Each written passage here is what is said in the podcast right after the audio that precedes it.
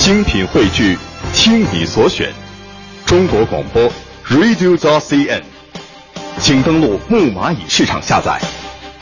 女士们、先生们，Ladies and Gentlemen，现在是大明脱口秀时间，掌声欢迎我们亲爱的 Star Me。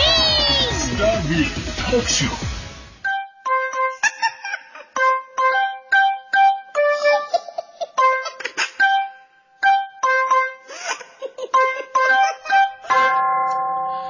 欢迎各位来到今天的大明脱口秀，我是大明。呃，咱们现在啊，知道只要提到男人跟女人的追求，咱们都会说，哎呀，应该是郎才女貌。用现在的说法呢，就是你负责赚钱养家，我负责貌美如花。可见很多人呢，都把长相。放在了评价一个女人的第一位上。如果你跟一个女孩见面了啊，就算这个女孩再怎么有文化，再怎么有才华，也从来没有人说：“哎呀，你真有文化。”没有人这么说的。一般都得说：“哟，真年轻，真漂亮。”在这样的词儿里边入手啊。要是碰到形象一般的，不好意思直接说，也只能用委婉的语气：“哎呀，气质不错啊，非常可爱。”哎，这闺女懂事儿啊，贤惠。所以说，有人给你介绍对象，如果他的第一句形容词不是说她长得漂亮，而是说她是非常贤惠，那不用说你也明白怎么回事了，对不对？当然了，有的形容呢更加过分一点，那家伙埋汰人不带脏字啊啊！比方说，她长得呢，她长得很安全，她长得很神奇，她长得很耗电，她长得很科幻，她长得很有创意，她长得很马赛克。他长得国泰民安，他长得用心良苦，他长得鬼斧神工，他长得爱好和平，他长得像车祸现场，他长得 espresso 啊，就是浓缩咖啡啊，苦不堪言呐。他长得哈雷彗星，哈雷彗星七十二年呃呃出一次啊，一辈子开一眼就够了。呃，确实啊，现在的人呢都是好美恶丑，但是真的是美女就无限好，丑女就没前途吗？那可真不一定。而且很多时候呢，结局是恰恰相反的。今天我来跟你说道说道，中国四大美女，大家伙都知道啊，闭月羞花，沉鱼落雁，那长得实在太漂亮。但是呢，你想想，哪个美女是有好下场的呢？西施、貂蝉被当成了利用工具，杨贵妃死于非命。王昭君呢，远走他乡，这是四大美女，也可以叫做四大美女，四个倒霉的女人。这四大美女，大家伙肯定都知道啊，下场都不好。但是古代呢，也有著名的四大丑女，你知道吗？她们分别是嫫母、钟离春、孟光，最后一个姓姓黄，她就是黄。月英，你们以为我会说欢欢吗？欢欢是世界上最美丽的女人。呃，这四个女人呢，虽然说丑是丑了点，但是呢，一个比一个的贤惠过人呢。最重要，人家婚姻都很幸福，老公呢都是历史上卓有建树的知名人士。啊，比方说第一个嫫母吧，三皇五帝时期，这皇帝的媳妇儿。在五千年之前呢，这个皇帝当时专门挑选了这位品德贤淑、性情温柔，但长得呢奇丑无比的嫫母作为自己的第四房太太。那这个嫫母到底丑到什么地步了呢？呃，照片我是找不着了啊，大家伙呢可以从古籍当中寻找一下。比方说汉王子渊在《四子讲德论》当中就有这么一句话，叫做。嫫母窝龟善育者，不能掩其丑。这个窝龟啊，说的就是一个人长得呢又矮又壮啊。咱们现在呢，对于这种人叫做地滚雷。古代的时候叫做窝龟，窝龟善欲者不能掩其丑，意思就是说，你找一个特别能忽悠的人，见人说人话，见鬼说鬼话的人过来，让他看着某某，拿枪指着他的头说：“你给我夸他啊！哪怕局部有一点点漂亮，你都可可以啊。” 就这他都说不出来，实在是太丑了。所以你会发现呢，古人在埋汰人方面不比现代人差，都属于高级黑，知道吗？但是皇帝为什么找这个媳妇儿呢？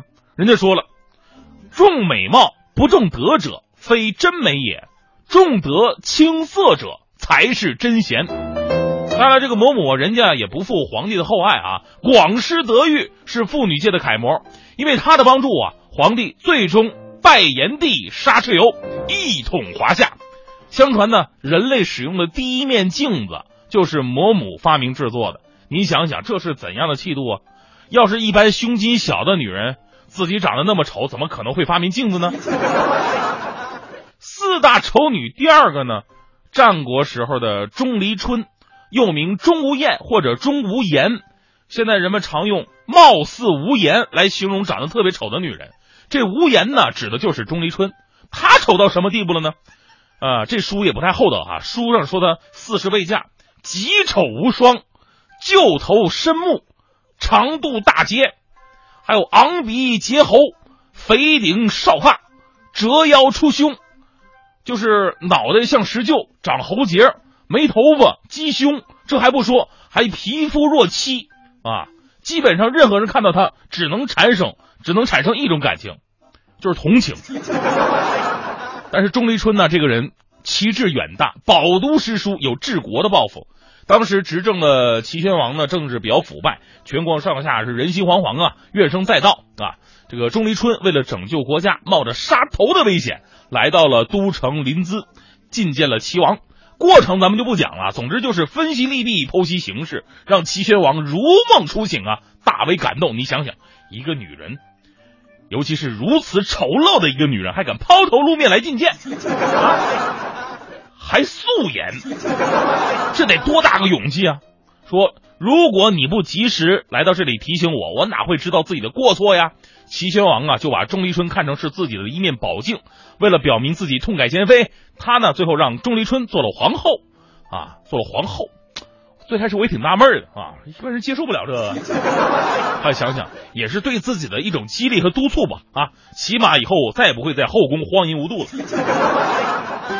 第三个丑女啊是东汉时期的孟光，这姐们更猛，书上只用八个字来形容她的丑，就已经达到惊天地泣鬼神的地步了。前四个字：肥丑而黑，肥丑而黑呀。这对女性简直是毁天灭地的杀伤力啊！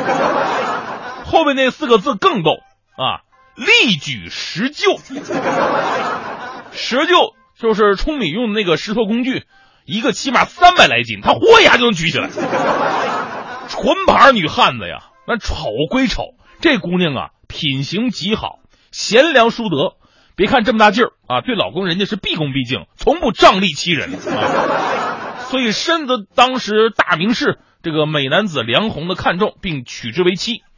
而且呢，在这个梁鸿落魄的时候啊，人家也不嫌弃，照样对老公好，特别的恭敬。有一个成语叫做“举案齐眉”啊，说的就是他啊。举案齐眉，每次老公劳作回来了，孟光啊都把饭菜做好了，放在托盘上面，举起来恭恭敬敬的，哎，举到什么位置呢？跟眉毛齐平的位置。老公该吃饭了，多恭敬，想想也是。其实你想想，能把一托盘的饭菜举到眉毛的位置，然后还坚持住，这对现在的女人都是特别难的。所以说，要不是她能力举石臼，我还真的不能相信这事儿。这姐们儿，你想想，不去练举重真白瞎。第四位丑女呢，三国时期的黄月英。黄月英啊，应该是这四大里边大家伙最熟悉的啊。诸葛亮的媳妇儿，黄月英啊，形象也不好。头发黄，黑皮肤啊，面目丑陋，但人家知识特别的广博。他知识广博到什么地步了呢？绝对是中国历史上最牛的跨界发明家之一啊！你看过《三国演义》的朋友都知道，诸葛亮六出祁山，威震中原，途中呢发明了一种新型的运输工具，到现在可能很多人都不知道他怎么发明的，叫做木牛流马，解决了几十万大军的粮草运输问题。又发明了连弩，就是那种连发的小弓箭。啊，这种新式的武器出奇制胜，呃，出奇制胜啊！实际上呢，这些都是黄月英教他的。比方说，这个木流牛马怎么来的呢？据说诸葛亮还在隆中隐居的时候，有兄弟啊来串门，啊，特别喜欢吃大米。有的朋友呢是特别喜欢吃白面，啊，一般女人呢要做大米又要做白面呢，起码得需要半天的时间，你得磨呀，对不对？但是黄月英不到一会儿他就做完了。诸葛亮自己就纳闷儿，我说我媳妇儿太厉害了，我这啊，太给面子了，这也。于是呢，他到厨房偷看，看媳妇儿怎么这么快做好的，发现呢厨房里边好几个木头人帮着舂米呢，还有一个木驴在那拉磨，速度非常快。哎呀，当时孔明就给媳妇儿给跪了，怎么个赶紧教教我吧？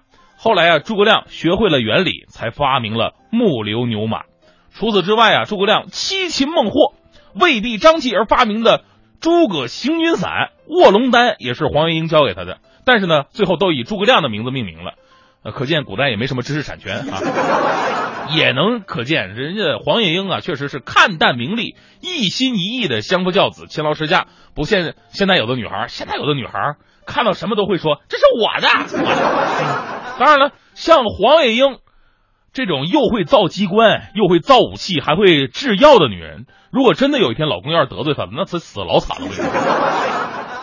这就是四大丑女哈。当然了，古代的时候啊。形象一般，但是才华无限的女装豪杰呢还有很多。今天咱们节目啊就不一一例举了。